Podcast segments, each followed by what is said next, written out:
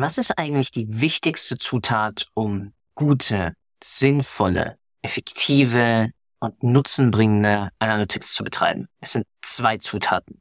Eine davon haben wir reichlich. Welche die andere ist? Darum geht's jetzt.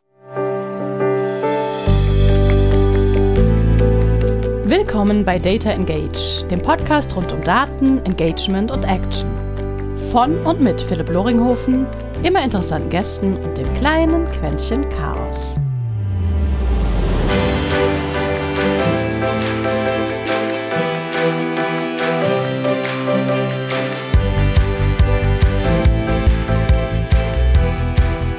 Und herzlich willkommen zu einer neuen Episode eines kleinen Podcastes, der sich immer um Daten dreht, manchmal um Marketing, manchmal um Sales, aber immer darum, wie wir eine interessantere, bessere, produktivere Kundenbeziehung hinbekommen. Und das bringt mich zu einer doch ziemlich verflixten Frage, nämlich hat uns eigentlich das Versprechen von Performance Marketing auf eine falsche Fährte gelockt? Also hat das Versprechen, dass wir durch das Messen, durch das quantitative Messen von allen Interaktionen eigentlich besseres, effizienteres, effektiveres Marketing machen? Lasst uns da mal einbauen. Und um das herauszufinden, fangen wir doch mal mit einem kleinen Rückblick an. Erinnerst du dich noch an diese kleinen Momente, in denen du in einen Laden gegangen bist? Bei mir ist es zum Beispiel mein Lieblings-Tabletop- und Spielkartengeschäft gewesen in Bonn-Bad Godesberg und der Verkäufer, die Verkäuferin deinen Namen kannte, deine Größe, aber auch andere wichtige Punkte, die nicht direkt jetzt mit deinem Einkaufserlebnis zu tun haben. Stichwort On-Site-Personalisierung. Nämlich zum Beispiel die neuesten Entwicklungen in deiner Familie. Oder irgendwelche News bei irgendeinem Spiel, was aber schon älter ist, wo es gerade aber kein Update gibt. Oder einfach ein ganz gemütlicher Plausch. Einfach die soziale Interaktion. Und ganz ehrlich, ich vermisse solche Geschäfte. Ich bin froh, hier bei uns in Hohenems macht jetzt demnächst sowas wieder auf. Wer weiß. Keine Ahnung, wie gut die das machen werden oder wie viel Geld ich dadurch da lassen werde. Aber wir werden sehen. Wie gesagt, ich denke da oft an diese Momente zurück, und ich sehe sie einfach als die perfekte Darstellung dessen, was in meinen Augen heutzutage eben durch dieses Performance Marketing so fehlt. Persönlichkeit, das Verständnis, einfach auch teilweise die Emotionen. Und klar, natürlich kann ich in eine Werbeanzeige Emotionen reinpacken und versuchen, diese messbar zu machen. Aber nehmen wir noch ein anderes Beispiel. Eines, das viele von uns kennen, besonders rund um Weihnachten, nämlich durch rote, sehr lange Lastwegen mit einem weißbärtigen Mann darauf, der auch wiederum in Rot gekleidet ist, nämlich Coke. Und bei einigen von euch habe ich vielleicht genau gerade dadurch ein Bild im Kopf erzeugt. Auch eine Emotion, ein Statement, eine Erinnerung ausgelöst. Denn was Coke hinbekommen hat, ist, sie sind eben nicht nur das Getränk, sondern sie sind die Getränkemarke und eigentlich auch die Dachmarke hinter Fanta, Sprite und noch ganz vielen anderen Sachen. Aber sie stehen eben nicht nur für, oh, ich habe keinen Durst mehr, sondern sie stehen vielmehr dann für diese Aufladung der Marke von Gemeinschaft, Party, eine gute Zeit. Ja, auch teilweise eine Alternative dann zu Alkohol. Und sie haben es eben durch die Werbung geschafft, sich mit Freude, Gemeinschaft und einfach Momenten des Zusammenkommens zu verknüpfen. Nicht für jeden, aber doch beim Teil der Bevölkerung ihrer Zielgruppe. Und das finde ich halt cool, weil es macht auch deine Werbung günstiger.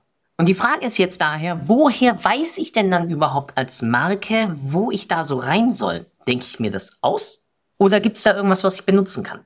Und woher weiß ich überhaupt, was davon dann funktioniert und was davon eben nicht funktioniert? Und wie einleitend gesagt, Zahlen begleiten mich. Bei Rocket Internet, bei Project A, im CRM-Bereich. Ich mache doch mein ganzes Leben Web Analytics, ich mache Marketing Analytics, ich mache Performance Marketing, ich mache Social Media. All das ist immer Zahlen. Wie viele Impressionen haben wir? Was kostet uns ein Klick? Was ist die CTR auf dieser einen Anzeige? Wie viel Impressions hat dieses Keyword? Wie oft wird danach gesucht? Wie groß ist überhaupt die Audience, an die wir kommen? Wie weit, äh, wie gut ist unsere Conversion Rate? Was ist unsere Marge? Was ist unser Return on Invest? Was ist unser Return on Ad Spend? Qualitative Zahlen. Weil die sind messbar, die sind greifbar und sie scheinen mir halt oft oder haben mir oft auch eine verlässliche Antwort gegeben auf Fragen. Auf die Frage, funktioniert das? Und dadurch habe ich mich halt oder lasse ich mich auch noch immer davon leiten bei der Findung von Entscheidungen. Aber, und das ist der Rückschluss zu dem vorherigen, umso mehr wir darüber ja jetzt gerade nachdenken, umso mehr merken wir ja auch, dass allein diese quantitativen Datenpunkte, diese Metriken, uns ja auch nicht die ganze Geschichte erzählen. Auch da mal wieder ein Beispiel. Kommen, bleiben wir bei mir gerade wegen Coke im Winter. Also, wir haben ein Produkt, das verkauft sich wunderbar im Winter. Die Zahlen zeigen uns immer brav zum Winter den Anstieg. Aber diese Zahlen selbst zeigen uns nicht, warum das Ganze so ist. Ist es einfach, weil wir, eine, weil wir jedes Jahr eine erfolgreiche Werbekampagne rund um das Produkt haben? Oder ist es, weil Menschen sich schon so an das Produkt gewöhnt haben, dass das für sie schon so eine Art Traditionskauf ist? Vielleicht sogar schon eine Art Geborgenheitsgefühl auslöst? Oder ist es einfach nur eine Kombination von draußen ist es kalt und dieses Produkt sorgt dafür, ja, besser als andere Produkte in der Kategorie, dass mir zum Beispiel nicht mehr kalt ist. Was uns also oft bei den qualitativen Daten fehlt, ist das Warum zu verstehen. Warum funktioniert etwas? Warum klicken die Leute? Warum kaufen sie? Was ist der Auslöser? Und eben ich habe mit der Zeit festgestellt, dass ich mich und eben auch viele um mich herum, besonders in dem Startup-Kontext schon fast des letzten Jahrzehnts, Stichwort wieder Performance und eingekauftes Growth über nun mal Google, äh, damals Facebook, aber auch Insta, alles, ja, was wir auch im Programmatic-Bereich hatten, uns einfach viel zu sehr auf diese quantitativen Daten verlassen haben und das auch teilweise heute noch immer tun. Und na klar, wie gesagt, es ist mega verlockend. Die Daten sind einfach konkret. Ich habe es schwarz auf weiß, mal davon abgesehen, wie die Daten erhoben werden und gemessen werden. Da haben wir ja auch so unsere Probleme. Aber ich habe halt auch erkannt, dass das Ganze trügerisch ist. Die geben dir auch eine trügerische Sicherheit. Weil nur weil etwas jetzt funktioniert hat, heißt das halt auch, dass es für die Konkurrenz theoretisch auch funktioniert. Wenn sie es so kopieren. Und sie zeigen dir eben damit auch nur die halbe Wahrheit, weil du die Motivation und die Triebkraft beim Konsumenten dahinter nicht identifizierst und damit auch nicht in den Kontext dieser Performance halt einsetzt. Doof gesagt, es fehlt das menschliche Element. Ja? Also die Geschichte hinter den Zahlen, die wir halt nutzen. Und da kommen wir halt wirklich zu diesem Punkt Emotionen, weil es sind ja zwei Sachen dass Geschichten funktionieren, muss ich vielleicht hier niemandem sagen. Der riesige Hype über Storytelling, der geht mir ja schon manchmal langsam auf die Nerven. Aber es stimmt, Geschichten funktionieren. Und um Geschichten erzählen zu können, um bessere Geschichten formulieren zu können und auch in der Werbung einsetzen zu können, muss ich halt verstehen, mit wem habe ich es zu tun. Und jetzt kommt aber die andere Perspektive, wo das auch relevant ist. Um meine Erkenntnisse aus Marketing Analytics, Daten, Business Intelligence etc. vermitteln zu können, sollte ich nach Möglichkeit auch auf Geschichten zugreifen und damit ja auch auf die Triebfedern, die Motivationen meiner Stakeholder. Wann immer wir über ein Thema sprechen, egal ob im Business-Kontext oder weil ich ein Produkt kaufe, ich verbinde damit Emotionen. Auch Vertrauen, wenn jemand in einem B2B-Kontext etwas kauft, dann vertraut er darauf oder sie, dass das Produkt, das Problem, was identifiziert wurde und was mit ihm dann ja mit ihr aktiv kommuniziert wurde, das Ganze löst. Dafür war es aber eben nötig, dass das Sales-Team, das CRM-Team, das Marketing-Team verstanden hat, was ich als möglicher Käufer überhaupt will. Was der Job ist, was dieses Produkt für mich lösen soll. Und das ist ein qualitativer Datenpunkt. Weil ganz ehrlich, stell dir auch mal deinen letzten Online-Shopping-Trip vor.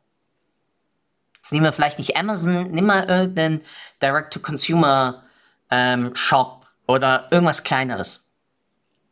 Ja, und jeder Klick, jede Entscheidung, jede Überlegung, die du da getroffen hast, ist ja begleitet und moderiert von qualitativen Datenpunkten. Also für mich jetzt als Analyst eine Farbe, die dir vielleicht nicht gefallen hat. Oder eine Botschaft, die dir nicht gefallen hat, weil sie nicht auf dich eingezahlt hat, auf das, was du gerade in dem Moment brauchst. Diese quantitativen zeigen uns, zu welchem Zeitpunkt, wo und warum du eben dann gezögert hast in deiner Kaufentscheidung. Und damit helfen sie uns halt zu verstehen, dieses Warum zu entschlüsseln. Wie gesagt, hat dich da zum Beispiel eine bestimmte Produktbewertung besonders beeinflusst? Oder noch ein nachgehendes Gespräch mit jemandem aus deinem Bekanntenkreis? Oder war es vielleicht einfach nur eine Short Story auf Insta, wo du gesagt hast, boah, ja, jetzt habe ich, ich habe die Werbung schon so oft gesehen und so viele Influencer haben darüber gesprochen und ich habe noch zwei Tests gelesen und jetzt, jetzt kaufe ich. Und es ist wirklich dieses Warum, dieses Wie, was wir als Marken, als Werbler halt verstehen sollten. Und das kriegen wir nicht aus den quantitativen Daten. Und deswegen ist es so wichtig zu verstehen, dass erst wirklich diese Kombination aus qualitativen und quantitativen Daten eben der Hebel ist zu wirklichem Kundenverständnis. Und ja, leider sind die meisten auch meiner Projekte erstmal quantitativer Natur. Da ist also wenig drin von Sentiment-Analysen oder anderen Dingen. Und deswegen, auch ich musste über die letzten Jahre, und damit meine ich jetzt mal die, so die letzten fünf Jahre, ähm, besonders nach meinem Studium auch mit Neuromarketing als einem der Schwerpunkte, mit Systemtheorie und ähnlichem, immer besser verstehen, welchen Einfluss eben diese quantitativen Daten und damit auch welchen, welchen Hebel, welchen Leverage diese quantitativen Daten haben auf die Entschlüsselung und das bessere Verständnis eben dann der quantitativen Daten. Denn nur wenn ich eben beide Seiten berücksichtige, kann ich ein wirklich vollständiges Bild über meine Kunden. Okay, also, lange Herleitung zu, quantitative Daten alleine helfen dir nicht, ein vollständiges Bild über deinen Kunden zu kriegen, deswegen brauchst du qualitative Daten. Jetzt, aber wie fängst du da überhaupt an? Und hey, das ist eine mega wichtige Frage, weil einige haben das vielleicht mal in der Uni gemacht, sich ein bisschen damit befasst, wie baue ich sinnvollen Fragebogen auf, wie strukturiere ich ein Interview und ähnliches. Und deswegen habe ich einfach mal ein paar Methoden mitgebracht. Top of my mind, um dir da mal so eine Inspiration zu geben. Grundlegend. Ja, das Sammeln qualitativer Daten ist komplexer als das Sammeln von quantitativen Daten. Das schon mal direkt vorneweg. Warum? Weil wir es da mit Menschen zu tun haben. Und die drücken sich manchmal nicht unbedingt so aus, dass ich jetzt weiß, ist das jetzt schwarz oder ist das weiß sondern da gibt's halt auch mal Grau dazwischen. Und dadurch sind sie halt schwerer kategorisierbar. Erste Methodik. Sogenannte direkte Interviews. Ne? Und das ist eine der in meinen Augen auch effektivsten Methoden, um eigentlich rauszubekommen, was es und wie es mit meiner Fragestellung zu tun hat. Ja? Also es erlaubt uns direkt von der Person, mit der wir sprechen, zu lernen, indem wir einfach gezielte Fragen stellen strukturiertes Interviews, da ist Stichwort, und damit auch ein unmittelbares Feedback erhalten. Und zwar nicht nur ein gesprochenes Feedback, sondern eben auch ein emotionales. Wie ist die Mimik? Wie ist der Stimmklang? Wie ist die Körperhaltung? Wie wird auf mich, auf unsere Fragestellung eingegangen? Das sind alles Signale, die ich nutzen kann und auch wegschreiben kann, um besser zu verstehen, worum es geht um damit eben auch die Beweggründe dann rund um meine Fragestellung zu formulieren. Nächster Punkt, Fokusgruppen. Ja, also während ich bei Direktinterviews mich mit Einzelpersonen auseinandersetze, stehen halt bei Fokusgruppen eben kleinere Grüppchen zusammen oder im Zentrum. Und das ist halt besonders nützlich, ähm, wenn ich verschiedene Perspektiven zu einem bestimmten Thema beleuchten oder verstehen möchte. Und auch wieder da, durch die Interaktion der einzelnen Teilnehmer an dem Gespräch, kriege ich halt auch mit, was ist denen wichtig, worauf gehen sie nochmal ein, worauf reagieren sie, was verneinen sie, was lehnen sie ab. Weil der Punkt ist, wir als, nehmen wir uns jetzt mal Researcher, in dem Zusammenhang haben immer eine Auswirkung auf die Antworten der Befragten. Weil wir sie natürlich immer unter einen gewissen Druck setzen. Sage ich was Falsches, sage ich was Richtiges.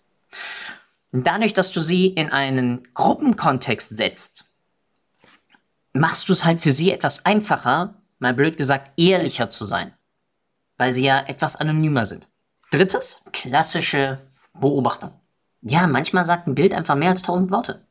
Die ersten beiden Sachen hatten mit Worten zu tun. Und durch das stille, aber direkte Beobachten, zum Beispiel von der Nutzung deines Produktes oder einfach der Bewegung über eine Website oder auch am Point of Sale, Stichwort im Ladengeschäft, können wir halt relativ viel damit bekommen, ohne dass wir beeinflussen, was wird sich zum Beispiel bei der Verpackung genauer angeschaut.